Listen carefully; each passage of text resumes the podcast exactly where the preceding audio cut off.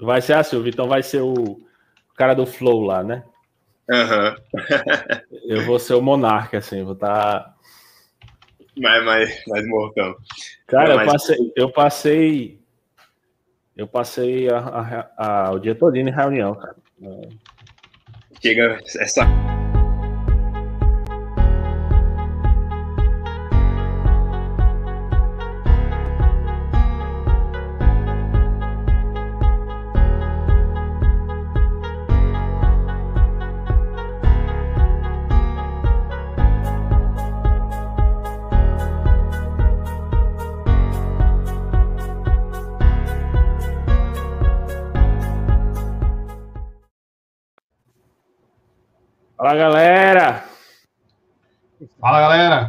Aí, beleza? Beleza? Estamos iniciando agora um novo cast, podcast número 10. Olha que honra aí, camisa 10. Aí, ó, Camisa olha dez. bem pra foto aí que eu vou bater uma foto pra botar no Instagram. Bora. Olha lá. Tá todo mundo de preto, quer dizer, só o Vitão que tá de azul aí. Eu tô de azul, cara. Tudo, tudo combinado. Tudo combinado, logicamente. Eu, eu só tenho camisa preta, cara. Eu só tenho camisa... Que eu, inven- eu inventei de uma vez um livro, agora não vou lembrar qual é o livro, né? Ah, Diz que a gente, a gente toma poucas decisões no dia. E quando você vai é, tomar a decisão de uma roupa, você vai perder um pouco do seu, das suas decisões do dia. Aí por isso que eu só uso preto, tá ligado? otimizando desde a, desde a escolha de roupa aí, né? Exatamente, vou gastar minha gastar minha meu raciocínio para escolher a comida lá no iFood. To- Toda decisão é uma sinapse que vai embora, não se esqueça disso. É isso Exatamente. aí. Melhor economizar sinapse para aprender uma língua nova, né, não, Rafael? Pô, com certeza, com certeza. E aí você vai queimar neurônio, viu? Vou te falar. É, com certeza, Bom. cara. Vamos começar esse cast do jeito certo, né, João? Porque hoje nós não, não começamos ele do jeito certo, porque normalmente a gente se apresenta e depois pede para o convidado se apresentar. Então vamos lá. Estamos ao vivo com o Spatial Hackers. Eu sou o Vitor Zanetti, direto de São José dos Campos. Meu nome é Jota aí, de diretamente de Salgueiro, Pernambuco. E esse cara aqui me ajudou muito, viu, no meu portfólio, pode ter certeza.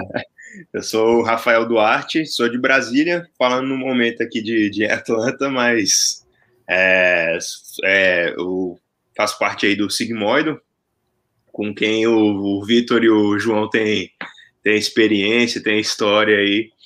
É, e, pô, é um prazer estar participando aqui com vocês. Uma pergunta que não quer calar.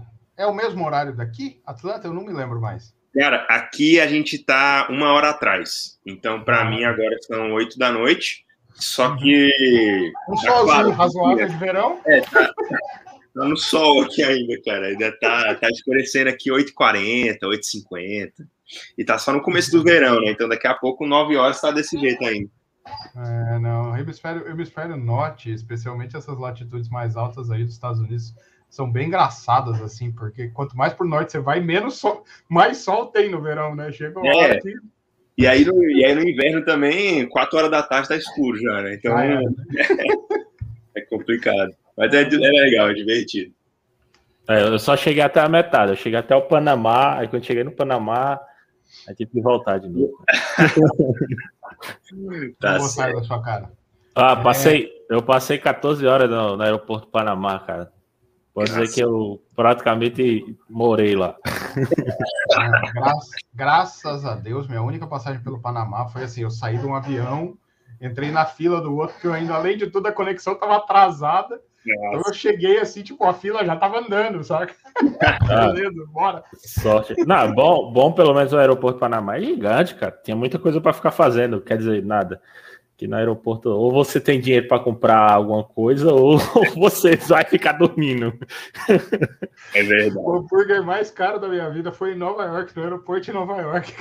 Pois é, cara, é caro, cara. Mas vamos lá, não vou, nós não vou ficar aqui falando dos Estados Unidos, não, nem de hambúrgueres caros, nós queremos ouvir um pouco. Ou iremos falar, É, né? nós vamos falar de hambúrguer também. Mas a gente trouxe hoje o Rafael aqui para falar um pouco da carreira dele e falar um pouco da especialidade dele, afinal. A gente, até o nome desse cast aqui é em inglês, no fim das contas, porque, cara, tudo na nossa vida de quem trabalha com, com ciência de dados, no fim das contas, a referência é inteira em inglês, gente. O pessoal me pergunta, às vezes, no, na caixinha de perguntas, ô Vitor, fala um livro em português de ciência de dados bom. Aí eu olho assim e falo, ah, tem o Data, data Science para negócio. Ah, já li. Então, cara, já era. É, foi mal. É, e é, é, tradução, né? É quando o cara vai traduzir. Cara, tem um, um professor meu, Marcos Santos, lá da Casa Pesquisa Operacional, né? Ele disse: nunca se confia numa tradução de um livro de tecnologia, nunca. Porque você vai ler, vai achar que você está fazendo certo e você está fazendo errado no final das contas, porque às vezes a tradução errou o contexto ali que mudou e tudo. Fora, fora, o tempo também, né? Até chegar a tradução, as, as, coisas evoluem muito rápido, então sim, sim. é difícil acompanhar, né? Você já ah, recebe um material você vê... passado. Nossa Bíblia lá da, do Machine Learning, né? Aquele Secret Learning, TensorFlow, né? Isso. Blá blá blá. Ele, cara, no Brasil, no Brasil ele ainda está na TensorFlow 1 ainda, né? É, já, já tem anos que saiu a versão nova e não foi, não foi traduzida ainda. Não foi traduzida. A Altabooks aí perdendo dinheiro, porque. é desse jeito. Pois é, cara. É, antes da início aí, de fato, né? Sempre a gente dá o, as propagandinhas, né? Nossas, logicamente, para a gente conversar, conversar, é. né? É, lembrando que a gente também tem um, um programa de padrinhos, né? Para você ajudar o cash a crescer cada vez mais, né? Em você investir nesse nesse cash, né? Tem tem sorteios, né? A gente gente geralmente, Rafael, e é para você já ir pensando daqui para o final do cast, a gente sempre indica alguma referência, algum vi, algum filme, jogo, livro e para os, os padrinhos a gente é, tem um dos dos é, patrocínios lá que é, o cara, a gente vai sortear todos os livros mais comentados, né, de, de, de, um mês de cash. Então, imagina aí a gente comentar sobre indicar no final do cash um livro caríssimo aí da Spring, o cara pode ganhar.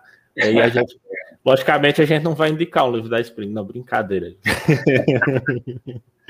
Ah. mas, mas é isso, cara. A gente tem um grupo, do, é, tem uns padrinhos, é, a gente sempre falar sobre isso e também o nosso grupo lá do Telegram, né? Quem não é ainda ainda não faz parte da nossa comunidade do Telegram, lá tem uma discussão bem legal.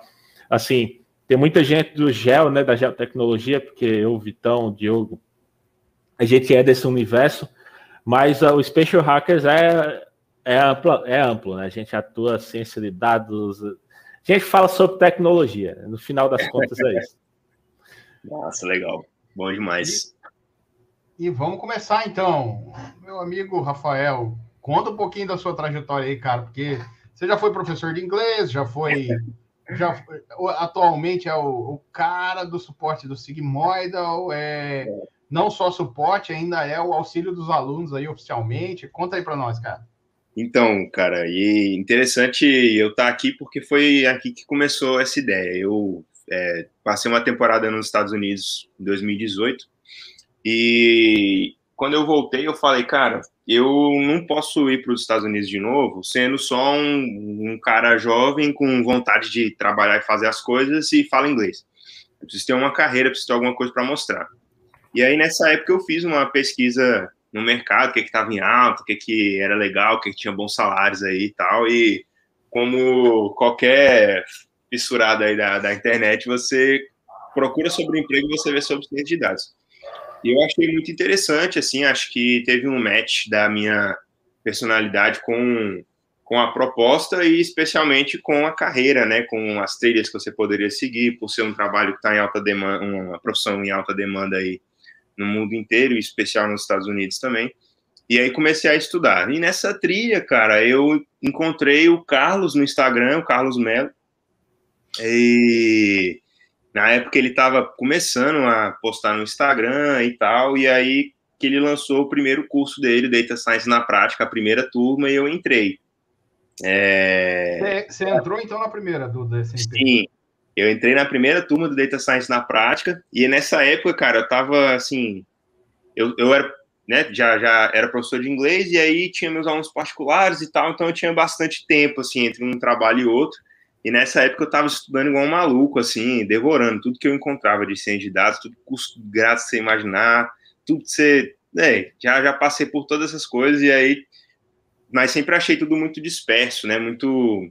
Não parecia que tinha uma trilha, um difícil de conectar com o outro.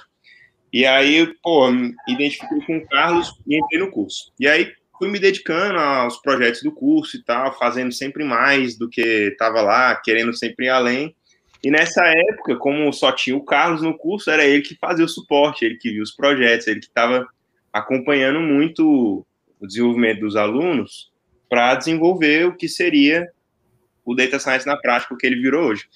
E aí, nisso, ele foi gostando, cara, das coisas que eu fui fazendo e tudo mais, e me chamou para trabalhar com ele no Sigmoid. E aí, fui de pegar uns links de referência, completar, fazer backup dos negócios. Comecei com coisas bem pequenas, assim, só para ajudar no administrativo. E fui ganhando cada vez mais espaço, mais, mais responsabilidade, mais coisas aí. Então, hoje, é, eu ajudo na produção de conteúdo, faço aula para a escola de Data Science, dou, faço os notebooks, continuo pegando as, é, as referências, dando suporte para os alunos, dando feedback nos projetos. Então, é, hoje a gente tem a Isa também, que faz a parte da plataforma, que eu antigamente fazia também, mas hoje eu sou faz tudo do Data Science lá. Então, a gente é, faz, desenvolve os projetos, eu contribuo aí na produção do, do conteúdo e tal, e o feedback dos alunos, suporte para a galera aí no que tange Data Science, né? Então, essa é a minha como eu cheguei aqui o que eu faço hoje lá com o Carlos no Sigmoid. Cara, você, hoje... você. Pode falar, pode falar, João. É, você, você basicamente seguiu a trilha de qualquer cientista de dados bem sucedido, tá ligado? Que o cara, o cara se identificou com a área e engoliu tudo que tinha de conteúdo na internet. E todo cara que fez isso foi bem sucedido. E assim, eu vejo você como um cara bem sucedido, né? Um cara que bem sucedido na, na, na, ciência de dados, de fato. Porque uhum. além de você estar tá, é, estudando constantemente para estar tá atualizado, para é, trazer mais conteúdo, você está ensinando a galera que, que vai crescer junto também. Isso é muito legal, cara. É, Parabéns. É, Pô, valeu, velho. E você tem a pegada do professor, e para mim a pegada do professor é ótima, cara, porque eu posso te dizer, eu, a época que eu mais aprendi na minha vida era quando eu era professor universitário, cara. preparar, preparar a aula, você sabe disso, cara. Você não é. aprendeu muito mais de inglês preparando aula e, Nossa, eu, e eu, eu sempre, a galera. sempre conto essa história assim. Eu, eu, cara, eu sou assim. Eu, eu pô, por muita sorte, eu, eu para mim eu tenho facilidade de aprender. Eu sou uma pessoa que aprende rápido, assim. Mas e aí o que, que acontece? Só que ao mesmo tempo eu não me vejo como um bom aluno. Então, tipo assim, eu hoje em dia sou, eu amo EAD, estudar à distância, porque eu faço meu próprio tempo, assisto aula uma, uma vez e meia aí, faço, sabe, leio, volto, faço sei o quê. Na sala de aula eu sempre fui um cara assim, especialmente no inglês, como eu tinha muita facilidade, eu nunca me preocupei muito em estudar certinho o que era o que, não sei o que, só que na hora de de, de ensinar, você precisa saber. Então eu sabia usar o present perfect continuous perfeitamente, mas vai me pede para explicar qual é a estrutura, o que que vem o que, onde vai. Eu não sabia de nada disso. Eu, eu só fui aprender isso quando eu tinha que ensinar as pessoas como fazer isso. E aí realmente eu acho que você quando você tem que ensinar, você se preocupa em aprender a, de uma forma ainda melhor e mais extensa, né? Então, acho que realmente você está num processo de, de educação engrandece muito o seu aprendizado. Você, é, parece frase clichê de professor, né? Nossa, eu aprendo com vocês tanto quanto vocês comigo, mas é, é a mais pura verdade, não, não tem outra. Porque você tem que se preparar e o aluno te traz desafios, traz perguntas que você sozinho não faria a si mesmo. Então, é um aprendizado, é um processo de aprendizado muito interessante mesmo. Né? Sim. E hoje, é hoje você está trabalhando no, no DSNP, na verdade no Sigmoidal, né? Na Sigmoidal, e trabalhando, e você ainda dá aula. Sim, eu, cara, eu, o que, acontece? Eu nunca gostei muito da aula de inglês, para falar a verdade. a minha história com a, Eu odiava da aula, eu adorava é. ser professor, odiava da aula, velho. Esse é assim Exato, é. Aí, aí, assim, ó, eu. É, tipo assim, quando eu tava na, na escola, eu tive uma hora que eu fui pra escola no, que não tinha inglês na, na, na grade normal. Então, eu estudava de manhã, mas não tinha inglês. E aí você ia para a escola de idioma à tarde e fazia o, o idioma. E aí, nessa época, eu fiz um nivelamento, era para eu ter ficado lá na frente, só que eu era muito novo e essa turma só tinha noite, aí eu voltei. Eu sei que no final das contas, quando eu entrei no terceiro ano do ensino médio, eu já tinha terminado meu curso de inglês, já tinha me formado.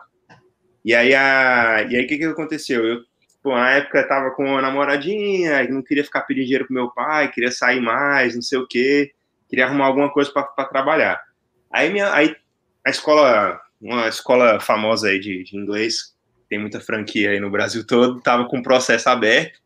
Aí minha mãe viu essa vaga, não sei se no Facebook, assim, ela falou, pô, por que, que você não joga lá? Eu falei, mãe, essa escola desse tamanho, eu não falo inglês assim, não, eu, eu falo inglês para mim, não é pros outros. Aí ela, não, vai lá, eles que vão te falar se você sabe falar inglês ou não, se você pode ensinar ou não. Aí cheguei lá e eles me contrataram. E aí era engraçado, né? foi uma época engraçada porque eu tinha colegas de. Tinha um colega de classe que ele era meu colega de manhã, meu aluno à tarde. E aí era, era uma loucura isso. E aí. Só que o que acontece? Desde então, eu, eu, eu, nunca quis ser professor de inglês. Caiu de, de, paraquedas, né? Eu caí de paraquedas nesse mundo e me via com a oportunidade de ganhar mais dinheiro do que a galera que estava fazendo estágio e não sei o que, e fui levando, né? E aí, desde que eu comecei, eu tenho, eu tento parar. e aí, como que foi? Você começa trabalhando numa escola, vai para outra que paga melhor, e aí você começa a ter aluno particular, aí você dá aula na escola e dá aula particular. Aí eu comecei a sair da escola e dar só particular. E aí, hoje em dia, cara, eu tenho três ou quatro alunos. Quatro que um, ele tá meio para, não para.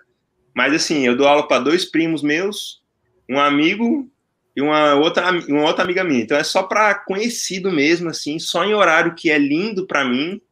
E é só uhum. isso. É só porque não faz sentido eu parar, mas eu também, assim, por isso eu ainda tenho alguns alunos, mas que são, pô, grandes amigos meus hoje em dia. A gente... Mas a vida de data scientist é melhor. É melhor, pô, pelo amor de Deus. Eu também. Eu tô doido pra parar de dar aula de inglês mesmo, mas assim, por enquanto tá, tá legal, tá, tá sendo bom. Aí vou mantendo, mas eu não pego mais aluno novo. Mas você acha que a sua estratégia futura aí é virar um professor direto assim de ciência de dados ou você quer ir puxão de fábrica? Então, cara, eu o que que acontece? A gente tem muita liberdade lá com, com o Sigmoido, né? A gente a gente que dita o próprio ritmo, então isso dá uma, uma, uma, uma liberdade de horário, né? Muito muito boa. Então, hoje em dia, eu gosto muito da, da vida que eu tenho levado. E eu, de forma alguma, penso em sair do sigmoido, assim, de deixar de fazer essa. É, essa atividade que a gente tem de ensinar e de pô, estar tá junto com a galera aí na escola de data science, nos cursos, a gente tem vários planos aí. É, então, eu realmente não, não me vejo deixando isso de lado, especialmente porque essa flexibilidade de horário é, me dá a possibilidade de pegar outro, outro trabalho também, que é o que eventualmente eu gostaria de fazer, mas não no Brasil. Queria vir para os Estados Unidos.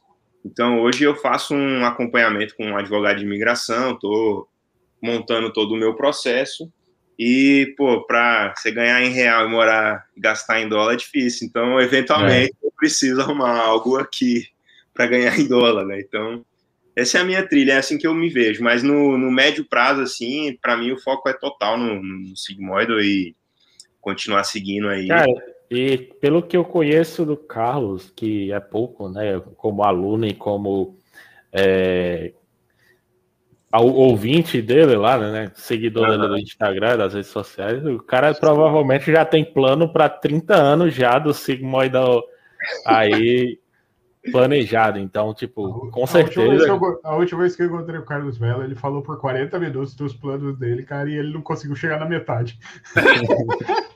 E, cara, o Carlos, ele é assim, ele começa e ele, ele é muito intenso. Igual agora, ele tá mergulhando nessa parada de, de VFX, de filmmaking e tal, que é uma, uma paixão dele aí também.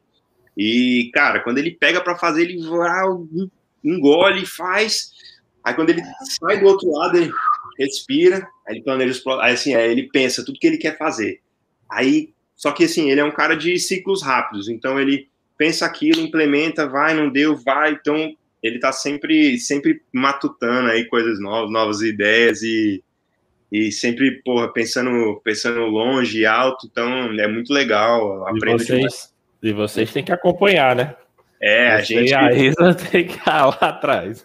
E é o que eu tava comentando lá no. O Carlos sempre fala disso também, e o que eu tava comentando lá no Instagram do Sigmoid, que é assim, eu. Eu sou um cara, assim, em inglês a gente fala assim, goal-oriented, né? Então, que, que eu tenho que fazer? É isso? Então eu vou atrás disso. E aí eu me planejo, é, distribuo ali minhas horas, o que, que eu quero fazer. Então eu sou uma pessoa super organizada nesse sentido.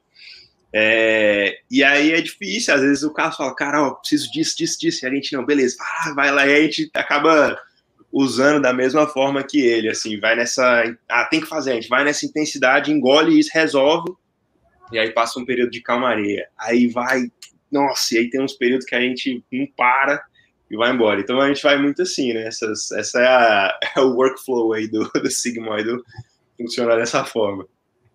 Eu, eu sou muito fã desse estilo de trampo, cara. Eu, eu falo, falei eu essa semana pro, pro JV. E para quem não sabe, o João, cara, a gente chama ele de JV na empresa, e aí ficou o JV. Eu não consigo mais chamar ele de João, cara.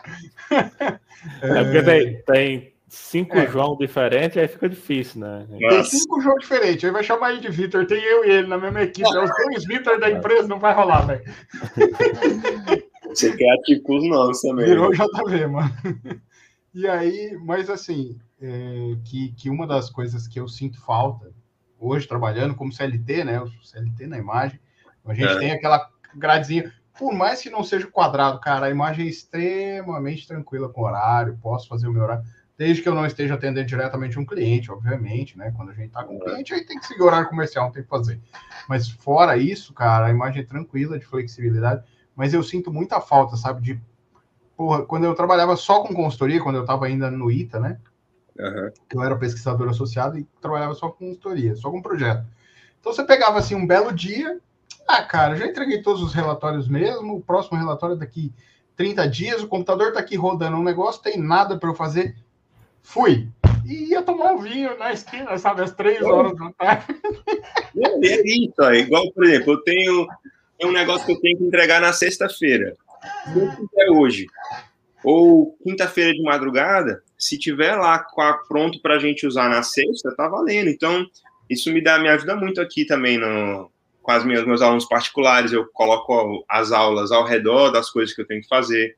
É, aqui, por exemplo, nos dias que a gente foi viajar, ou então até aqui hoje, sei lá, segunda-feira foi aniversário da minha noiva, eu falei, não, vou acordar cedo, fazer umas coisinhas ali, beleza, matei. Aí no final do dia não, não, não fiz mais nada, o dia inteiro não fiz mais nada. E aí terça-feira, e aí vou volto de novo. Então, você trabalha por, por demanda, assim, né? Você só faz o que é necessário, você não passa tempo, você não cumpre horário, você faz coisas. Então, eu acho que é uma forma muito mais efetiva, assim, eu entendo o problema, né, da, de uma empresa do tamanho da imagem e com a complexidade de diferentes pessoas e diferentes atividades, assim, realmente é difícil você botar a galera para trabalhar assim, mas com algo mais enxuto, como é o Sigmoidal e tal, fica muito mais... Geralmente, geralmente esse estilo de trabalho vai muito para startup, né, quando tem é. poucos funcionários.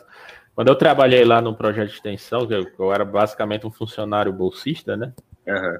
Eu fazia de tudo, era, era basicamente a mesma coisa, cara. Era, vinha a demanda, que aí o cara passava cinco, seis, uma semana, três semanas direto sem parar, aí depois fu, camaria, até o chefe mandava fazer outra coisa de novo, aí a gente para. pois é, desse jeito e, também. A gente tem esses é. ciclos, né? E, e aí os momentos, a gente trabalha com lançamento, então quando a gente está preparando o projeto e é, quando a gente está preparando a semana e é, o lançamento em si, né? O PPL, o lançamento. É. é. e aí a gente também, assim que entrega, as turmas têm muito, é muita demanda de suporte. suporte. Então, muita gente com problema de, de entrar, muita dúvida. É, a galera. E assim, todo mundo faz o primeiro projeto. Aí o segundo, 80%. Aí vai caindo. E aí é um ou outro que entrega o último. Então, mais perto, assim, quando a gente está uma semana antes, quando a gente está captando, captando leads, até a terceira semana do curso entregue, a gente uma demandona. E aí depois vai morrendo, e aí a gente vai ficando, né, um pouco mais de liberdade, e aí a gente vai fazendo mais, pensando nas outras coisas, saindo ali do, da, daquela linhazinha. Então a gente é muito bom, cara, assim, tipo, você consegue ter muita muita liberdade, né, para se dedicar e expandir, né, como o Carlos está fazendo agora. Então, pô, é massa demais. Eu gostei bastante do Instagram agora, viu, cara? Separado, focado nisso e ele, o Carlos focando no VFX ali, o, o Sigmund lá no Instagram também. Achei muito legal essa ideia de vocês. Pois é, a gente assim tá tá levando devagar, né? Da mesma forma que o Carlos sempre fez o dele, né, cara? A gente tá levando para o outro. Eu posto umas coisas lá, ele também, a gente interage com a galera. É, tá tendo bastante coisa também no nosso canal do Telegram lá também. Uhum. E, e, e, assim, é, agora que ele tá focando nessa, nessa outra parte, fica confuso para todo mundo se ele foca, se ele faz os dois. E aí não fica efetivo para ninguém, né? A gente não tem galera que está buscando Data Science tem que nadar pelo VFX, galera que está buscando VFX tem que nadar pelo Data Science, e agora a gente, cara, você gosta do Carlos? Você segue ele lá independente. Se estiver falando de qualquer coisa, você fala.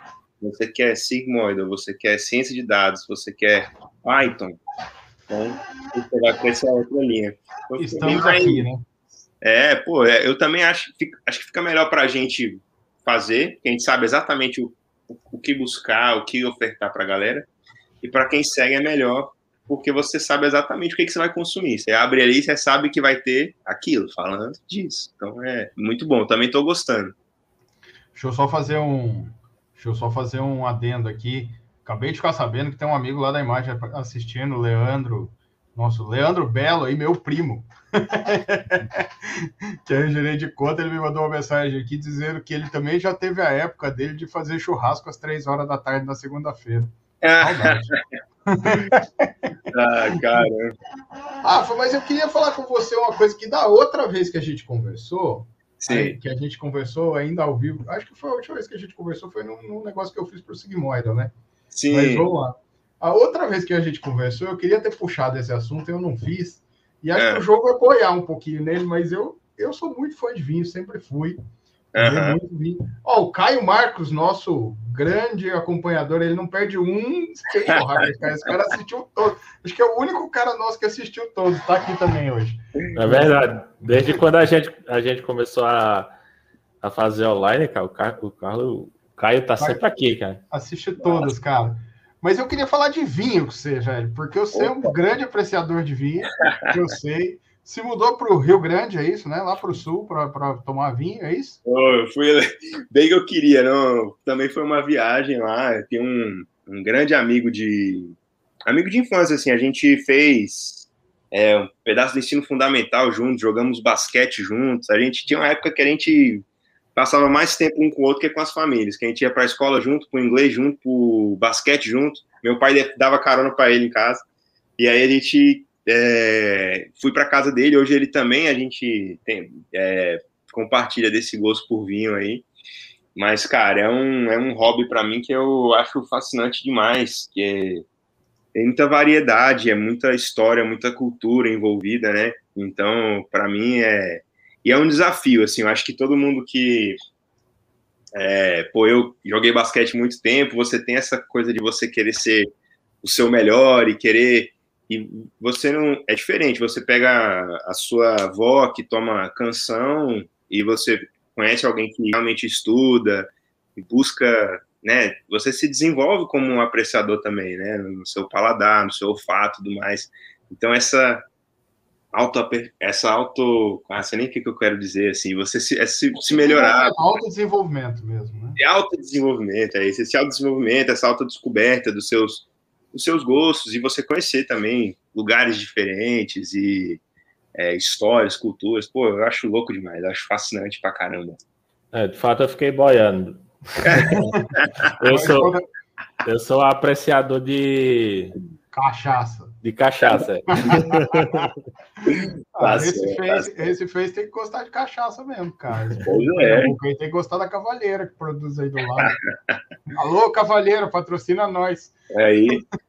É, cara é, assim, mas, cara, eu queria, eu queria perguntar, isso é sério. Qual foi o melhor vinho que você já tomou na tua vida e por quê? Cara, eu, eu posso dizer assim, para mim, o melhor de todos que eu tomei, de todos, eu, to, eu já tomei, meu tio, eu tive um tio que, Deus o tenha, já faleceu, o tio Botia, e ele era um grandíssimo apreciador de vinhos, ele era um cara que tinha um pouco mais de dinheiro também, um pouco mais de... Na, na família toda quebrada, ele era um cara que tinha dinheiro, ele era um grande apreciador de vinhos. E ele tinha uma geladeira com muitos vinhos, é, aquelas geladeiras especializadas, controle de temperatura, com a 4, mas daquelas grandes mesmo. E ele tinha Brunello de Montalquino, tinha tinha de tudo, tinha Quinta, Quinta do Castro, que é um, é, para mim é top 5 fácil. Eu já Pensava que você ia falar Quinta dos Morgados, cara, aquele vinho é. desconto lá. Não, isso eu tá pensando assim, se eu conheço não é bom, hein? Você tá... É exatamente.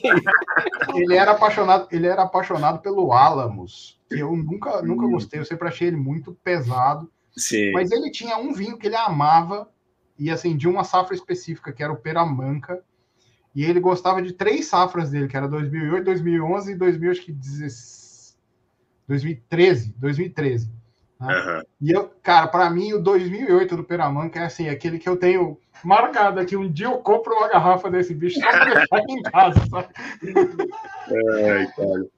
Não, é, é realmente assim, é, é difícil. Eu, o que, que eu penso, cara? Eu, numa dessas viagens, essa viagem específica mais recente que eu fiz com esse meu amigo, ele tem contato muito próximo com um cara que ele tem grande história, assim, no Rio Grande do Sul e em Santa Catarina. É, o nome dele é Orgalindo Betu. Ele foi enólogo na, na Aurora, foi enólogo na Vila Francione, que é o, a, a vinícola que faz o Rosé da Madonna, vocês já ouviram falar dessa, dessa história. E ele é um cara muito, muito, assim, uma pessoa extremamente humilde, super simples, um cara approachable, assim, sabe? Você uhum. conversa com você independente, se você for um enólogo-chefe do Chateau Petrus ou alguém que está começando a tomar vinho agora, ele vai ter a mesma paciência, hospitalidade. E os vinhos que ele faz, cara, são coisas de outro planeta, assim. E aí, desde que eu experimentei o vinho dele, eu falei, cara, não, é isso aqui é outro mundo. É muito diferente de tudo que eu tinha tomado. O vinho tinha personalidade, tinha, sabe, muito, ele tinha, ele te contar, ele tinha alma, assim, sabe? E desde então, o que eu fiquei pensando, cara, eu não posso dizer que esse é o melhor vinho do mundo, que isso é não sei o quê, se eu não souber, não tiver um gostinho do que é o melhor do mundo. E desde então eu tenho buscado, dentro do meu orçamento, né, é o, o gostinho de melhor do mundo. E eu vou te falar, cara, eu tomei lá, na, lá com ele um, um Sangiovese 2009. Isso eu tomei em 2018, 2018 não, 2020, um 2009. Então vi um dele com 11 anos já de, de garrafa. E, cara, quando eu, quando eu botei o nariz, que eu botei na boca, eu falei, cara, meu Deus do céu, eu não acreditei no que eu tava tomando. E eu vou te falar, eu esses dias tive a chance de tomar um vinho de 800 reais. E foi a primeira vez que eu falei, cara, isso aqui tá no nível. E eu já. Você, você já tomou os vinhos daqui de Petrolina? Petrolina é uma cidade aqui perto. Sim, aí do Vale do São Francisco, né? É. Eu já tomei espumante só, nunca tomei tinto. Já tomei espumantes aí da, da Miolo, né? Vou mandar um, uns para você aí. Opa, eu tô, tô aceitando. Pois é, ah, é, o, o Vitor, mas aí eu vou te falar, assim, esse cara, ele realmente, assim, é um negócio que pouquíssimas vezes no mundo eu já, já, tudo que eu já tomei, assim, foi difícil chegar perto dele. Eu acredito. O pessoal falava muito, quando eu estive na Califórnia, eu fiz a visita do Napa Valley, né? Tem ah, fazer aquilo lá. E teve uma vinícola que eles não deixaram eu, não estava aberta para visitação naquela semana especificamente, eles estavam fechados na semana uhum. que eu fui, que era a Orion que é famosíssima também. Puta, o cara faz uns vinhos. E é um cara, assim, totalmente experimental e tal. E eu tinha tomado um vinho dele na, na Califórnia mesmo. Uhum. Esses bar que você paga, sabe que você paga o tanto que você bebe e tal, não sei o. Sim. Porra, fiquei fascinado. Falei, cara, eu quero conhecer esse vinho. E aí eu não consegui conhecer, mas conheci outras, assim, que eram muito boas. E é, uhum. e é isso, né, cara? Eu acho que tem muito disso, assim, porque depois, com a minha esposa, quando a gente fez a, a a lua de mel, eu fui para Mendoza, na Argentina. E aí visitei vários também, Santa. Visitei um monte de vinícola bem pequenininha, assim, que produz basicamente só vinho regional e tal. E, e, cara, os melhores vinhos que eu tomei, mesmo lá na Califórnia, aqui no Brasil, são vinhos de produção pequena que o cara cuida daquele vinho, saca? E às vezes não precisa nem ser um vinho muito envelhecido, não precisa ser nada disso é, na Argentina teve um, uma vinícola que a gente foi, que ela é uma vinícola da época dos jesuítas ainda, e que é a mesma família. É uma família que comprou dos jesuítas e ela que toca aquele troço tem cento e tantos anos. E, cara, eles produzem, tipo, 600 garrafas por ano, sabe? É uma coisinha desse tamanho. Pequena, né? Então, assim, cara, é, é tudo muito artesanal e o vinho tem uma característica é, ele abriu um vinho novo, né? Um vinho que tinha sido produzido naquele ano, uhum. só três anos atrás, 2018. Tinha sido produzido no ano anterior, 2017. E, cara, o vinho já tinha toda uma característica, todo um floral, toda uma coisa assim que você. Saiu, saiu essa é... copa de um vinho de um ano, cara. sabe, assim, já não tinha aquele tanino de, de dar porrada, sabe? Já cara, não era. É, é isso, assim, acho que é a maior dica. Eu tenho, teve um amigo meu que foi recentemente para lá e ele me pediu dica. Eu falei, cara, você, como você tá, tá começando, não conhece nada lá, eu acho que você tem que visitar três tipos. Você tem que visitar uma grandona, uma Casa Valduga, Miolo, é, Salton, para fazer aquele tour. Aí eles têm toda aquela estrutura, aquela sala de barrica enorme e aquele parreiral para você tirar fotos. Tem que uma dessa. Aí você tem uma que é uma vinícola de boutique, mas que já está puxando mais para o comercial, igual, por exemplo, a Pisato. Eles têm vinhos super artesanais, eles fazem umas paradas diferentes, tem um baita trabalho com a, com a madeira e tal, mas eles fazem um volume grande, véio. você compra você compra Pisato no Pão de Açúcar. Então, é boutique até que nível, né? Não é exatamente a produção pequena. E aí uhum. você vai num lugar, cara, que é o cara, assim, artesanal, um vinho Alguns até gostam de chamar pejorativamente, mas para mim é uma grande qualidade, que são os vinhos de garagem. Então são esses caras, cara, que ele tem ali meio hectare, um hectare de, de vinhedo, velho, e ele só faz coisa boa, velho. Aquele cara que é o brabo, ele tá analisando e acompanhando cada gota de vinho. E aí você tem um produto que às vezes tem um, um preço muito parecido com essas vinícolas maiores, Top, né? mas uma qualidade, cara, que eles não, não, eles nem sonham em chegar perto nessas, nessas maiores. Então, uhum. é difícil. Realmente, buscar os pequenos é, é, é, a chave mesmo, com certeza. Cara, eu lembro que eu lembro que logo quando eu comecei a fazer o curso lá da Data Science na, na prática, é. comentaram sobre um artigo que foi feito por um aluno de classificação de vinhos, Foi, foi você, eu. Cara, eu, foi, cara. Cara, eu, eu, eu nunca fiz esse para classificação. Eu fiz recentemente um mexendo lá com o Profit para previsão de demanda numa loja de vinho, mas o é, esse de classificação eu nunca vi. Por quê, cara? E aí já vem. Esse é um desafio do Kaggle, se não me engano. É um dataset bem, bem conhecido lá no Kaggle. Eu já passei por ele. Só que o que acontece? Ele faz algo que eu não que eu não acredito. Ele tenta classificar a qualidade de vinho baseado em análise química. Então, o hum. Vitor que toma, ele vai saber, cara, você, o vinho ele pode ser quimicamente perfeito e ser ruim. Então, é um pouco complicado. Aí eu não lembro, eu sei que tem um também que tem umas avaliações, aí já fica um pouco melhor, porque alguém realmente tomou esses e falou alguma coisa. Mas uhum. eu eu, eu fujo desses, desses assim, porque eu não acredito nesse, nesses projetos. Ah, faz sentido, cara.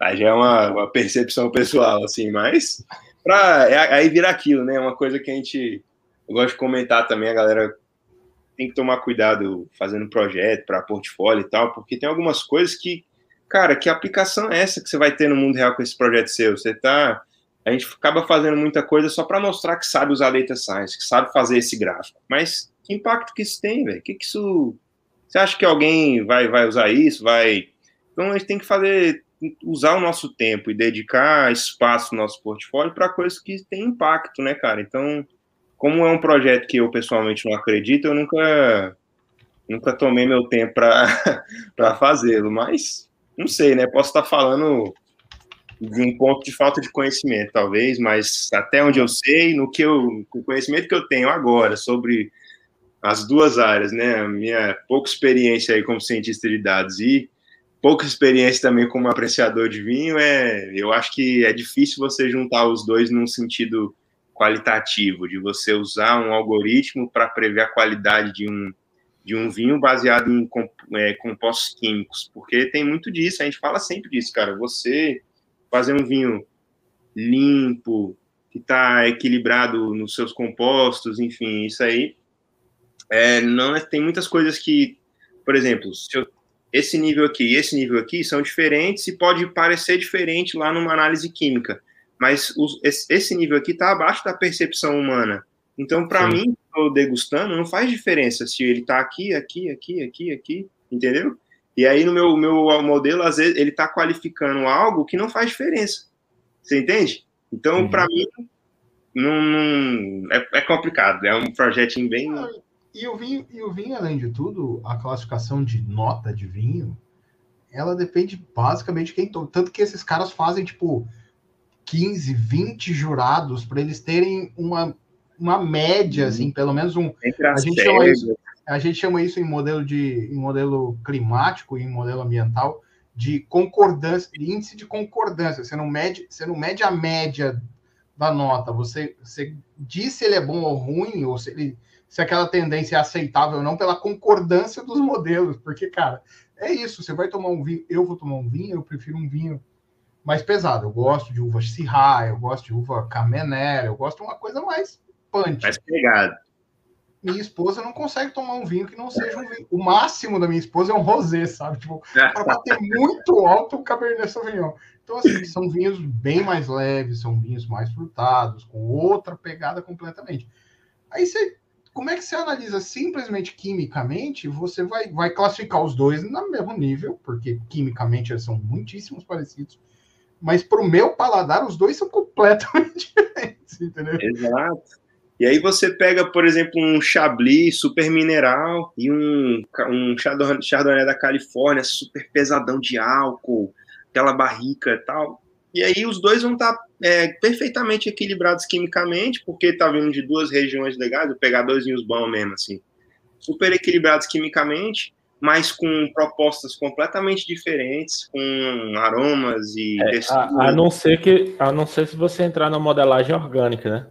Aí a parada é a, a dificulta um pouco mais a, o modelo, mas pode ser possível. Se você conseguir modelar organicamente o composto químico e saber uhum. se ele está próximo daquilo que seria, teoricamente, a perfeição. Mas aí, é. quanto, quanto de investimento de hardware você vai fazer para fazer é, essa e, avaliação? E sendo que no final das contas, cara, não adianta, você vai falar, tipo assim, como a gente estava mencionando, o vinho, por exemplo, ele é um produto altamente artesanal.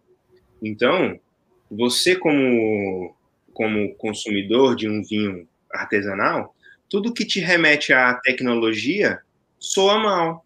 Então, tipo assim, você vê que ele foi feito colheita mecanizada, com trator, ou colheita manual, você já pensa, não, colheita manual, tem uma pessoa que olhou e falou.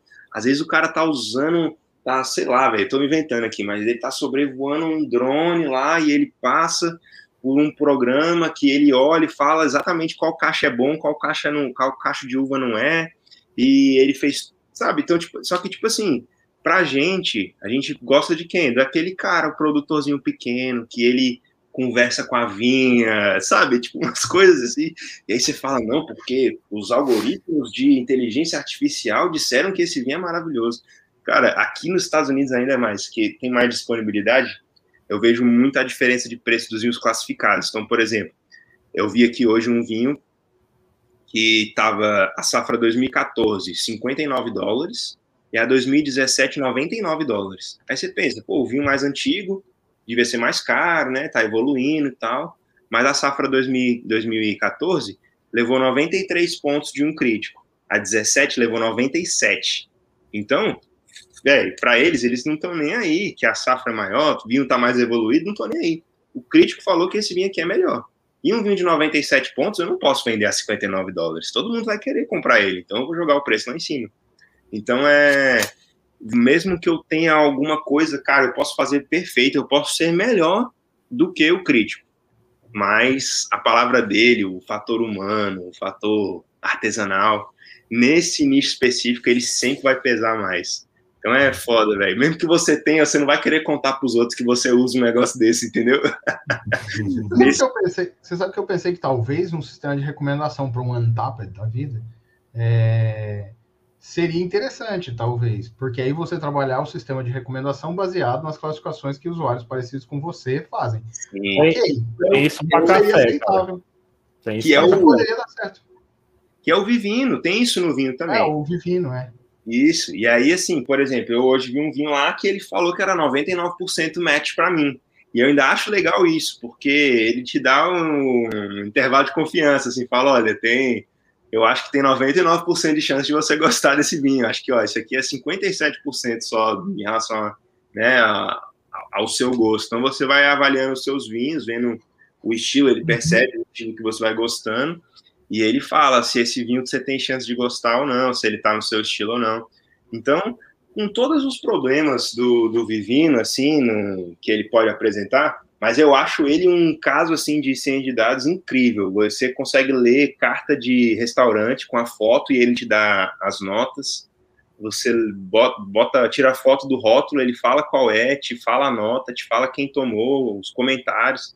Cara, é bizarro, assim, é muito, muito bem feito. É e aí, super válido, porque, assim, independente dos problemas que ele possa ter, no, no geral, ele é bastante, eu acho ele bastante robusto e tem muita utilidade. É, cara. É... Ah, para quem está começando, cara, que quer descobrir vinhos e entender, cara, é, a melhor maneira possível, eu acho, né? Sim. Ah, eu tá aqui no meu gosto. Ah, beleza, vou descer um pouco mais. Ah, 70%, 60% vai entendendo vai... mais o universo.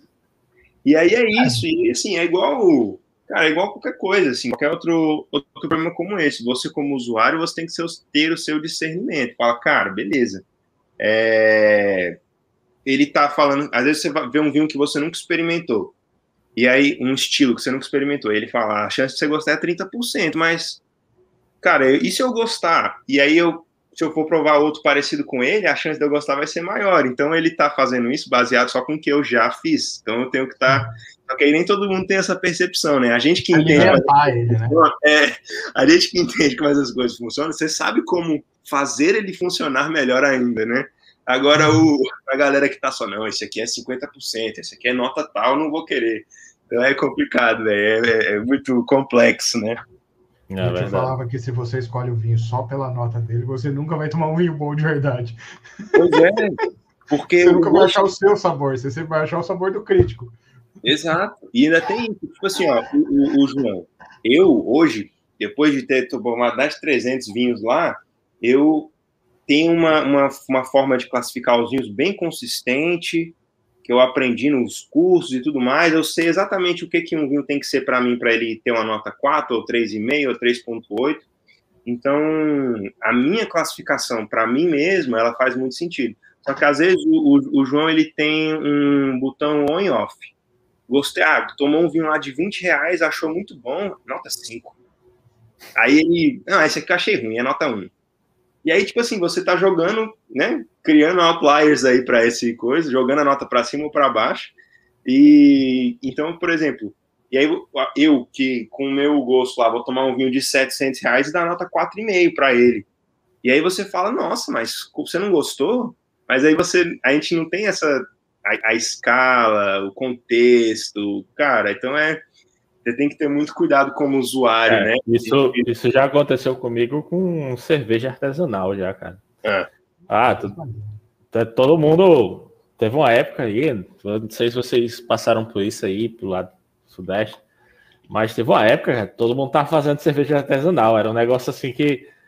Ah, fiz uma cerveja artesanal, né? Chega aqui, toma a garrafa. Aí o cara, tá bom, Aí era cerveja com açaí, cerveja com maracujá, ah, cerveja com umbu, cerveja com caju. Aí não tinha cerveja, cerveja é cerveja, era tudo cerveja com fruta. É. Cerveja de alguma coisa, né? É, aí uma vez fizeram uma, uma APA, meu primo fez uma APA, cara, tava muito boa, aí todo mundo dizendo, ah, tá muito amarga, tá muito amarga. E eu, tipo, melhor cerveja do mundo, entendeu? E todo mundo, foi, foi uma festa final do ano, só tava eu e ele bebendo a APA lá, né? A APA bem mais, mais amarga. Aí tava todo mundo, é, não, não, não beba, beba isso aí não, tá muito amargo. Eu disse, caraca, isso aqui é a melhor coisa do mundo. Eu viciado em café, coisa amarga para mim é como se fosse nada, tá ligado? Mas para mim, que não sou um cara que conhece, para mim aquilo ali era tipo nota 10. Mas se eu fosse pegar uh, um Skol, não, Skol não, porque Skol é água, né? Mas... Aí é sacanagem. Né? não dá para comparar. Vai na, vai na Edgar, pelo menos, vai. Se não quiser errar quando for assim, você fala Edgar, porque a Edgar já foi famosa pela qualidade dela. Já foi. Sim. Aí o cara vai falar, ah, isso aqui é um 3, mas pode ser de um dia ali que eu quero tomar cerveja, para mim vai ser um 4, entendeu? É. E ainda tem outra, assim, especialmente com vinho, tem, tem uma outra coisa também, cara. O, a cerveja, pelo menos assim, eu sou um pouco leigo disso, mas especialmente essas coisas de. A cerveja é feita em muito maior volume do que o vinho. E acaba sendo um, um produto muito mais industrializado do que o vinho, mesmo as que são feitas de forma mais artesanal. E o vinho ele é muito sensível ao armazenamento, é, então, se você fixa, ele, ele tá muito, é muito fácil ele estragar. Então, se ele toma sol, se toma muita alteração de temperatura, então às vezes aquela, aquele vinho é bom, mas a garrafa que você tomou estava ruim. E aí até isso é, influencia. A temperatura é variável, né, cara? É, a temperatura que você tomou não era, você tomou ele gelado demais, é, tomou ele quente demais vai tomar um Malbec argentino na praia. Você vai, você pode, você vai achar uma coisa. Você vai tomar ele na serra, em Campos do Jordão, a 15 graus, na varanda, comendo fundi, você vai achar outra coisa. Então é, é, é bem complicado mesmo, assim, a, a, opinião, ela, ela é muito pessoal mesmo, né? Então é, é bem complicado você seguir a risca, assim, essas notas e tudo mais. Mas, pô, eu acho eu acho o Vivino um exemplo de ciência de dados assim, bizarro, cara. Muito, muito legal mesmo. É isso aí, é, cara. Eu, eu, gosto, eu gosto desses exemplos assim, porque se você for pensar, os sistemas de recomendação, eles são meio que a parte mais transparente do data science, né? Porque, cara, você tá sujeito a eles o tempo inteirinho. E você, hoje em dia, você já nem percebe mais o quanto você tá sujeito. É tão engraçado que, assim, é, é aquilo que a gente falou no começo, né, cara? A gente que é muito da área de data science, lê muito inglês, assiste meu YouTube, eu só assino canais em inglês, cara. Acho que eu tenho uns três canais em português, o resto é tudo. O Special Hackers deve ser um dos únicos em português que tem lá. O resto é tudo em inglês. É. Aí o que que acontece? As propagandas que vêm para mim no YouTube são propagandas americanas. Porque só vem coisa em inglês para mim, entendeu? Tipo, vem, vem propaganda. Esses dias veio propaganda. Cara, esses dias eu me lembrei Não, minha, tipo, da época eu... que eu chegava. Chegava em eu casa não... aí nos Estados Unidos, ligava a TV para fazer companhia, porque apareceu a propaganda. Sabe aquelas. Você tá aí, pô. Você já, se você ligou a TV, você viu. Sabe aquelas propagandas de advogado americano? advogado meio, meio mexicano? Cara, apareceu uma dessa no YouTube. Eu rachava de dar risada aqui, cara. Cara, é terrível, é terrível. É. Cara, a gente, eu, eu vejo. Que, aqui eu tô assistindo, a gente vê, tá vendo mais canais fechados, assim, né? Mas é, e aí a gente vê comerciais assim, coisa de cinema. Parece que o comercial da, da tampa da marca da esquina é junto com os Avengers, assim, sabe? Uhum. E mas aí também tem esse super arcaicozão, super. Ah, o número é tal, tal, tal, tal, tal. De novo, tal, tal, tal, tal, tal. Bem, bem americanão, assim, sabe? Então é engraçado pra caramba, é muito louco, cara. Americano. Te cortei, JV, manda aí. Não, eu só ia falar que eu não concordo muito, não, tá? Porque eu não vejo Kawaii e nem vejo TikTok. E essas propagandas são jogadas na minha cara no YouTube 24 horas no dia. É, mas esse é, esse é outro é o outro lado do sistema de recomendação, né? Que é quando o cara manda o sistema de recomendação ignorar todas as dicas que você deu para ele e te enfiar água ela abaixo alguma alguma tecnologia. Um anúncio pago aí. É, né? Existem formas de, de fazer isso. O Instagram vive fazendo isso, né, cara? Então, o Insta, Facebook, Instagram, Google, essa galera tem certos níveis de anúncio que você paga para os caras que eles vão te enfiar a goela abaixo. TikTok é um desses, Kawaii é um desses. Eu recebo todo dia propaganda do Kawaii aqui. Às vezes no Instagram, nunca abri a porcaria do programa. Falar bem a verdade, até outro dia eu não sabia o que era o programa. Cara, inclusive, eu... inclusive, eu deixar aqui, né, minha, minha fala, eu não vou deixar a carreira de cientista de dados, hoje agora eu vou distribuir meu, meu código do, do TikTok, né? Tem gente comprando casa com código do TikTok, cara, que já apareceu no Twitter. Cara, Só... é, eu acho o seguinte, eu acho que qualquer qualquer é, tendência assim, se você entra cedo o suficiente, velho, você tira proveito. Pode ser a coisa mais imbecil do mundo, como um código de rede social, ou você, pô, entrar numa rede social numa era pré-algoritmo aí, né? Enquanto eles estão fazendo entrega para todo mundo, que é o que muita gente acho que até hoje tenta fazer com Clubhouse. Eu não sei se. Para mim, eu perdi o interesse, assim, não. não Nunca tive, eu não tenho iPhone. Mas, cara, eu acho que é, é, foi isso. Mas é igual, igual você querer ficar bilionário com o Bitcoin agora. Já é tarde demais. Você... Já foi. A hora, a hora que chegou no, no, anúncio do YouTube, você já perdeu. É, quem, ganhou, quem comprou casa foi quem tava lá antes da. Quando. Né, tava, Nossa, que aplicativo chinês é esse? Essa galera. Essa galera ganhou. Agora, nós, velho, coitado, já passou da hora. já estamos longe. Mas é, isso, é um, isso é uma coisa interessante também, né? Porque é, é, às vezes eu tenho, eu já tive muita dificuldade de explicar assim, porra, Vitor, mas o que, que, é essa área de data science? E você fica naquela, velho, como é que eu vou dar um exemplo de vida real para esse cara? Mas aí, de um tempo para cá, pensando, eu falei, cara, o exemplo que eu tenho que dar é isso, as propagandas que o cara recebe no, no Facebook, no YouTube o tempo inteiro, porque é, é data science aplicado, tá todo dia ali, né? É Não, é, me perguntaram, perguntaram a minha namorada na aula, né, que, que eu ia ajudar, eu ajudei ela no TCC dela, sabe? Fiz, fiz uns gráficos e tal, umas análises exploratórias para ela. Aí perguntaram a orient... ela perguntou a orientada, ah, meu namorado pode ajudar e ela pode. E ele faz o quê? Ele é cientista de dados. Aí ela, ah. aí a professora, a professora, que dados? Não, mas que, que dados é que ele trabalha? Caraca, essa pergunta eu nunca. nunca tinha. Essa é nova. Essa é nova. Mas, mas que dados ele trabalha? Aí ela foi falar, não, dados, ele faz modelos, dados, entendeu? Pra... Mas assim, agora a é, gente é, não, trabalha é... com tecnologia, a gente tem que pensar na explicação que nossa mãe possa entender, né? Cara, e aí, isso é engraçado. É, é, é, eu hoje moro com a minha noiva, né? Mas até alguns meses atrás morava com meus pais e assim, lá em casa sempre foi o seguinte: meu pai, minha mãe, meus irmãos, minha avó, mãe da minha mãe. Então sempre foi um monte de gente. E a minha avó, apesar dela não ser tão, tão velha, ela tem 67 anos, ela tem uma mentalidade assim muito old school, sabe? E aí, às vezes, eu chego lá assim, segunda tarde, almoço, passo o dia lá com eles. Aí minha mãe fala que no outro dia ela o Rafael não tá trabalhando, não.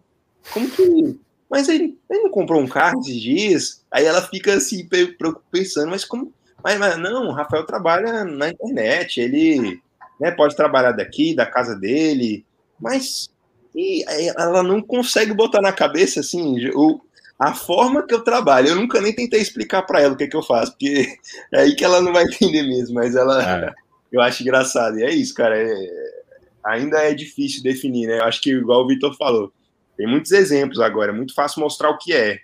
Mas se você for explicar. Só que aí eu tenho medo de uma coisa, cara, quando você bota esse exemplo. É a pessoa reclamar para mim do seu anúncio do TikTok dizendo que foi eu que fiz, ah, entendeu? Isso é, isso é, possível, é bem possível. aí é, a culpa é sua, então, né? Eu, é você que fica fazendo isso aí. É verdade, cara. Porra. É. Eu não, eu não sei se temos tempo, o JV me diz aí, mas é, eu ainda tenho mais um assunto para abordar com o Rafael, mas eu acho que nós vamos ter que deixar para uma próxima, né, JV? Cara, tem uma. A gente está fechando uma hora agora, mas se o Rafael tiver aí, eu tô aqui, cara. Você Pô, tiver cara, disponível, vamos aí. Porque Ó, ele, foi, ele foi um dos projetos que eu mais me interessei no, no Sigmoidal foi aquela sua análise do jogo de basquete. Pô, que legal, cara. Esse... Cara, eu, eu, eu assisti todas as aulas, tá? Eu, eu assisti o curso inteiro, no fim das uhum. contas. E eu assisti muitas aulas da IDS, não consegui assistir tudo até hoje, mas assisti muita coisa. E uma das melhores aulas para mim é aquela, é aquela sua aula sobre aquele algoritmo de, de spots. E, cara, cada. eu, eu acompanho muito o mundo do futebol americano e, e ver é. a galera, a galera usa muito aquilo, cara. Sim, cara. E, eu, e o que eu acho mais legal, assim, é e que para mim torna mais acessível ainda o assim, vou chamar de ciência de dados, mas acaba sendo mais análise de dados. A análise de dados ela é muito mais valiosa no esporte do que a ciência de dados, efetivamente. Então, hoje em dia, o que eu tenho visto muito é a galera fazendo muito trabalho de visão computacional para identificar padrões na quadra, é, acompanhar o movimento dos jogadores, para dar informação para a equipe de preparadores físicos. Então, uhum. todo mundo já deve ter visto essa história. Quem acompanha basquete aí deve ter visto que o treinador do Michael Jordan na época, teve uma época que ele tinha um cara que pegava pesado com ele, ele assistia todos os jogos e ele anotava num papelzinho quantos, quantos metros ele correu, quantos passos ele deu, se ele pulou mais a partir da perna direita, da perna esquerda, se ele caiu mais para um lado, mais para o outro. Então ele fazia no papel isso, porque no outro dia ele já sabia exatamente onde ele ia estar dolorido, o que, que ia estar precisando de mais, é, né, treino. mais treino, de mais trabalho, de mais recuperação. E o que, que ele precisava fazer na preparação dele de médio prazo para que no futuro isso não, não voltasse a ser um problema.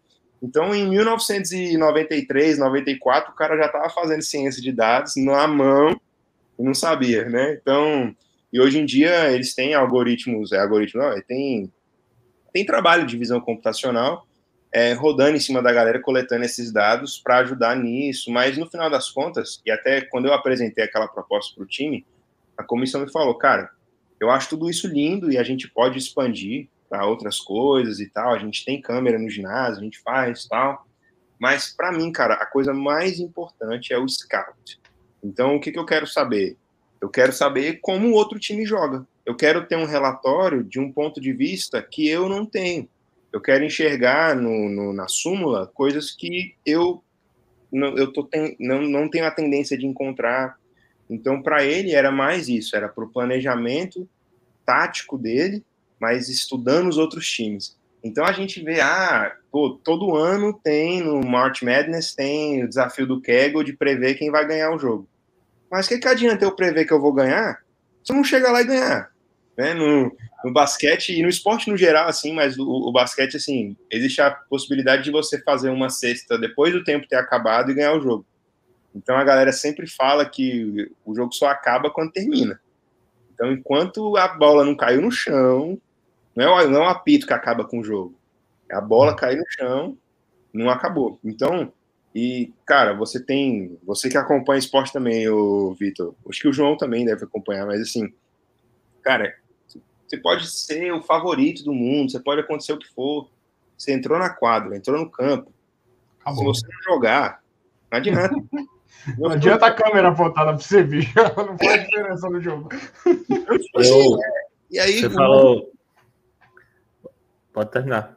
É, não adianta você, você ter um modelo que previu, você pegou os dados históricos e previu com a, com a acurácia de 90% o resultado, cara, isso não vale nada. Você tem que pensar o quê? Você tem que se preparar para entrar na quadra e fazer o jogo tem que preparar seus atletas, você tem que prevenir lesão, você tem que entender como o time funciona, você tem que entender as tendências do jogo. E foi assim que hoje em dia se chuta muito mais bola de três na NBA, aumentou o volume de jogo, a velocidade do jogo, foi a partir de trabalhos de ciência de dados. Mas, por exemplo, esses modelos de previsão de quem vai ganhar, cara, isso para eles não vale nada, velho. Isso não, não, vale nada. Então, aí a gente. Apostador, né? Cara, todo ano o Google Cloud, o, a NCAA, o próprio Kaggle, eles botam grana e grana em prêmio e um, um, direcionando a galera a um produto de machine learning que não vale nada. Então eu fico de cara com isso. E foi isso que eu tentei mostrar para o time. E apesar de poder fazer isso, que o mais importante ali realmente era, era a análise, né? Especialmente dentro do, do contexto lá que eu tinha.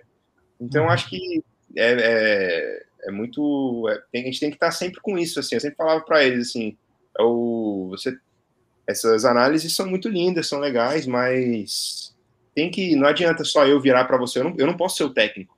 Você é o técnico. Você tem que estar mais, o mais bem informado possível. Mas no final das contas são pessoas, é o mundo real. Você não pode esquecer do contexto do mundo real, né? Então é... é... a história que a gente cansa de falar aqui. Eu e o JV, a gente atende muito cliente. E a gente cansa de falar para o cliente que se ele não se envolver no problema, eu posso fazer o melhor algoritmo do mundo, ele vai ser uma porcaria. Porque eu não Exato. conheço o negócio dele, eu não conheço a especificação, não conheço absolutamente. Cara, eu posso conhecer o genérico. Eu estava falando, o Leandro está aqui, a gente estava falando esses dias com um cliente de água, que é cliente dele. E assim, cara, quando eu fiz meu mestrado, a maior parte dos professores era da agronomia, então eu estudei com a galera da agronomia, estudei pastagem, fiz medição de unidade fototérmica, enfim, aprendi um pouco daquele mundo. E assim, o que o cara tava falando tinha nada de esquisito para mim. Tipo, eu consegui conversar com ele no nível dele, dentro da área dele. Mas para eu criar um modelo, eu nem pensei, nem cogitei em criar sozinho, nem por um segundo. E aí o cara, não, mas aí você cria para mim e traz para mim pronto. Não, cara, ou você participa ou o modelo vai ficar ruim. Não, mas é, você, mesmo... você manja do negócio. Eu falei, não, cara, eu, eu manjo o sujeito para conversar com você, para treinar a especificidade do modelo, ou você participa ou já era. Mesmo, mesmo que eu pegue e, por exemplo, eu já fui atrás de estudar a fundo os problemas de negócio de um cliente para entender tudo, né? Inclusive, eu estou fazendo isso hoje, né? Todo dia. Mas cara, não vai adiantar eu ter o conhecimento todo estruturado do que os problemas de negócio do cliente se o cliente não me falasse se é isso mesmo, porque no real é completamente diferente. Na real, o problema é dele, não é seu, né? Exato, é, não é meu. E aí o seu modelo, ele já nasce obsoleto. É. Ele já nasce Cara, Você falou de, de esporte, eu lembrei do que eu comecei, a estruturei, né, um, um um projeto que eu ia postar no, no, blog e tal, ia ser um projeto grande, dividido em várias partes. Ia ser para estratégias de bucking cutting para fisiculturista, sabe? Mas... Só que aí eu comecei a estudar, cara, as variáveis nutri de nutrição e desisti no meio do caminho. Porque era tanta coisa, cara, para você modelar, tanta coisa que antes não vai dar muito trabalho para fazer isso agora, né? Mas você pensa se eu, eu ia pegar como base uma pessoa do padrão do padrão Arnold Schwarzenegger. Tá? Eu não ia pegar um cara qualquer para transformar no fisiculturista. Eu ia pegar um cara como modelo e ia trabalhar em cima do, da base do cutting, bucking dele médio. Uhum. E, comecei, e comecei a mexer, entender um pouco sobre biotipo, como é que funciona e tal. Aí quando eu fui, fui logicamente, cara, você só vai encontrar essas, essas informações em inglês, né? Então, é, é como a gente falou lá no início. E eu comecei a estudar, cara, e não, não, não vai dar para mim, não dá para eu fazer agora porque eu não tenho esse conhecimento e eu vou precisar de alguém de nutrição para me ajudar a fazer isso aqui, cara. Não dá. É, não, cara, não é o seu problema. Por mais que você seja um cara ligado em suplemento, que treine e tal, não sei o quê, cara, você não, não conhece todos os aminoácidos, você não conhece Exato. todos os detalhes das cadeias de, de vitaminas você não conhece as interações entre eles, que o cara de nutrição sabe de cor. Meu, você não conhece metade do negócio na prática. É, e você vai fazer o um modelo enviesado e obsoleto. Esse é o ponto. Vai. Ele vai ser enviesado e obsoleto. Na, da hora que ele partir, ele é, ele é enviesado e obsoleto. Ia ser, ia ser basicamente um treino, beleza. Eu ia conseguir gerar aquele modelo e fazer spa. Só que aí a galera de ciência de dados ia olhar, ah, que legal, mas a galera que realmente eu queria atingir e olhar, isso aqui não está fazendo sentido. Então, para quem é que eu estou querendo vender? Para cientista de dados ou para a galera que, que vai comprar, que é o pessoal? Entendeu? Então tem que pensar dessa forma quando você está montando um projeto, no final das contas. E aí a gente dá o looping, né? Porque é aquilo que a gente falou logo no começo, Rafael, quando você estava falando do Sigmoidal, do trabalho que vocês fazem, de direcionar o conteúdo, de ajudar, de curar esse conteúdo para ser mais interessante para o pessoal e tudo mais. Quando a gente trabalha com cliente, é, o máximo que isso que o João está falando vale é para uma POC, para provar que o conceito existe e que ele é aplicável, pelo menos em algum nível. Uhum. Mas para levar isso a fundo, para entregar isso, não faria sentido, porque está faltando muita coisa. Mas, dentro do contexto do portfólio, lá da curadoria do cara que está começando, é um puta de um projeto interessante, porque é um projeto Sim para o cara pensar, tipo, olha, pensa bem fora da tua caixa mesmo, faz um negócio que você nunca pensou que você fosse fazer na vida, né? Então, assim, é, dois lados da coisa, né, cara? É, e, e, aí vai muito disso, assim, é, eu acho que a gente tem que tomar esse cuidado, né? Foi exatamente o que a gente falou no, no começo. Não adianta você fazer um. Adianta, né? Igual você falou, até certo ponto, mas para quem você está vendendo, né? Você tem que, para mim, eu acho que se, se o cara olha aquilo e você tem, ao mesmo tempo, uma POC que pode realmente virar algo concreto, que vai trazer resultado no mundo real, vai, é, é, é valor duplo, né? Então, ali, realmente, para um, um, quesito de portfólio, você mostrar que você sabe fazer, você sabe encontrar e não sei o quê, mas é, acaba ficando no meio do caminho, né? Quando a gente pensa em aplicação de mundo real e você realmente ter um impacto com esse projeto, que no final das contas é para isso que a gente está fazendo, né? A gente não quer, a gente não acha bonitinho o código, a gente quer é um trabalho. A gente quer resolver problemas, cara. Para você só, só, ah, não, porque né? Pô, você tem que ter um impacto, tem que fazer é. alguma coisa com isso, né? Então. A gente é, quer resolver um problema, né? É tanto que todo projeto de ciência de dados vai nascer de uma hipótese de, de uma solução do problema. Ah, eu acho que isso aqui funciona para resolver esse problema aqui. O cara faz e vê. Funciona. Beleza, se não funciona, vamos tentar de outro jeito. E aí vai testando até conseguir resolver o problema, né? É, tem muito na ciência de dados de, de desenho de experimentos e, e, interação, né? Interatividade, e aquela construção iterativa, né? A ideia do, do ITIL, né? Que hoje é muito famoso o ITIL, né? De, de você é, fazer a coisa e errar rápido, resolver e incrementar, né? Então, erra, põe em produção, incrementa. É, e, e vai, vai. E vai crescendo até chegar no nível, né? É, então, assim, você olha e fala, cara, mas isso faz pouco sentido. Para quem não está acostumado, para quem está acostumado com um sistema muito tradicional, né? Redondinho, que a coisa já vem arredondada e você faz e aquilo sempre dá certo, parece uma coisa contraintuitiva. Mas na prática é exatamente isso, cara. Você vai fazer, a primeira vez vai dar errado, mas vai provar que é possível. Aí você vai fazer uma segunda, vai dar um pouco mais certo, vai fazer uma terceira, mas a, a, o grande pulo do gato do cara que faz isso e dá certo rápido é que ele sabe fazer uma coisa na estatística, que não vai dar tempo da gente discutir aqui, porque a gente vai longe, que é o desenho do experimento. É. Quando ele fez o experimento, ele sabe o que ele está fazendo, o que ele está tentando medir. Quando ele acha a medida, ele fala, pô, tá aqui, ó. Então, a história do experimento AB, né? Olha, eu fiz eu fiz dois, dois testes, eu fiz um teste com dois tipos de, de anúncios para o mesmo público. O anúncio A performou X, o anúncio B performou Y, que é X mais 10, tá? Cara, então, peraí. Então, esse anúncio B, ele tem o conteúdo que esse público quer. Agora, vamos pegar esse anúncio B e vamos fazer dois anúncios nessa linha, entendeu? Aí você tem uma, uma nova interação. E aí você acha um, um, é. negócio que funciona um pouco melhor. E assim, e é isso. O desenho de experimentos em estatística é exatamente isso. Você começa numa amostra... E, inclusive, o Rafael... Maior, né? O Rafael é um, um bom cara para falar sobre esse assunto, porque ele já deu aula sobre isso lá no Escola Data Science. Mas é por isso que eu falei que eu ia puxar o assunto, mas eu ia deixar ele no ar, porque temos um cast. É massa, galera. Pô, eu agora tenho que eu que ir, mas pô, vamos marcar mais um aí, ó. falar mais. A gente falou pouco de inglês, falar é de mais um assunto ainda, putz. Inclusive o, o nome do cast era falar, como é? Hablar, falar, hablar. era, era, Vai, vai, ter que mudar o nome do cast porque saiu do contexto. É, é, mas foi massa, foi legal que deu para falar de muita coisa aí, pô, de, de, ciência de dados, acho que foi válido mesmo sem falar tanto do inglês, mas pô, bom demais, valeu demais, galera. Muito bom, cara. Obrigado aí pela sua participação. Se antes de você sair, né, se você tiver alguma indicação, você queira fazer aí para a galera que está escutando, e assistir. Faz o merchan aí, manda ver. É, pois é, eu vou ter que fazer um nosso jabá, né, galera? Para quem a gente é, tá próximo aí, agora em julho, a gente deve abrir mais uma turma aí, Data Science na Prática, que é, pô, sem dúvida, um dos melhores materiais de ciência de dados aí em português que a gente tem disponível, super abrangente, vai desde acrescenta para quem não sabe nada e para quem já sabe bastante. Então, é, o pessoal aí, o Vitor e o João, não me deixam mentir que, que vale a pena demais.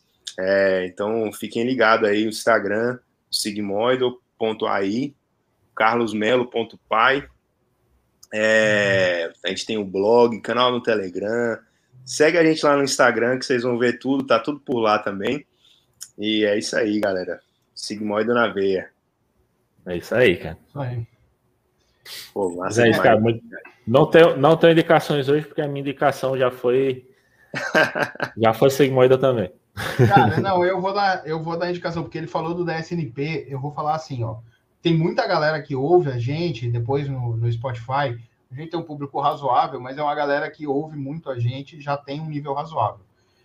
Além do DSNP, que é um curso de nível médio, vai, introdutório para médio, tem o EDS, cara, a Escola de Data Science, que é onde estão essas aulas do Rafael, que eu falei que são maravilhosas.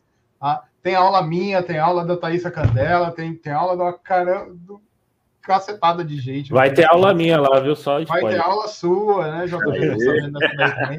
E a escola Cara. de Data Science, cara, ela tá aberta. Você pode entrar É. hoje. Então, corre lá vale no Instagram, tem os links. E, e, pô, tem, tem sete dias grátis lá para você conhecer, começar, ver se é para você. E a gente traz conteúdos realmente mais um pouco mais avançados. Tem projetos completos também. Galera, Mas acabou de rolar uma puta de uma aula de estatística básica lá, né? Quatro aulas Sim. seguidas sobre estatística básica. Para quem tá para quem tá navegando aí tentando sair da estatística, tá lá, tem quatro aulas, Tá tem de- seis de horas beijada. quase de aula lá, cara. é, essa, essa aí foi legal, foi bem bacana mesmo essa sequência. Foi sim, cara. Vale muito a pena, velho. Valeu, um abraço pra você. Valeu, Estados Unidos aí valeu, pela gente que tá por aqui. Valeu. Obrigadão, velho. valeu demais, gente. Tamo junto. Um abraço.